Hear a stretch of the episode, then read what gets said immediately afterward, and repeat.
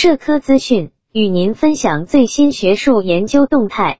大家好，欢迎收听中国社会科学网音频节目。四月九日，第四届全国青年德语教师发展论坛暨中国文化外译与德国汉学研讨会在线举行。与会专家学者围绕青年外语教师的职业发展、新闻科建设等话题展开研讨。北京外国语大学副校长贾文健从教育部近日公布的新闻科建设项目入手，分析了新闻科建设对于外语教师教学和科研能力的新要求。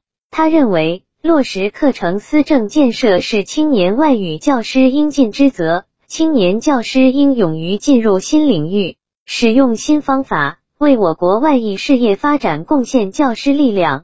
上海外国语大学德语系主任陈壮英认为，从目前国家社科基金项目和教育部立项中的《中国文学与外国文学》中国语言学与外国语言学的立项情况来看，当前外国语言文学研究发展空间很大。青年教师进入学术科研场域，积极投身科研事业，恰逢其时。会议由广东外语外贸大学主办。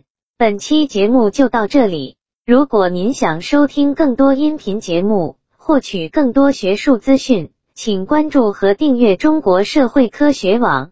让我们携手共同打造哲学社会科学爱好者的精神家园。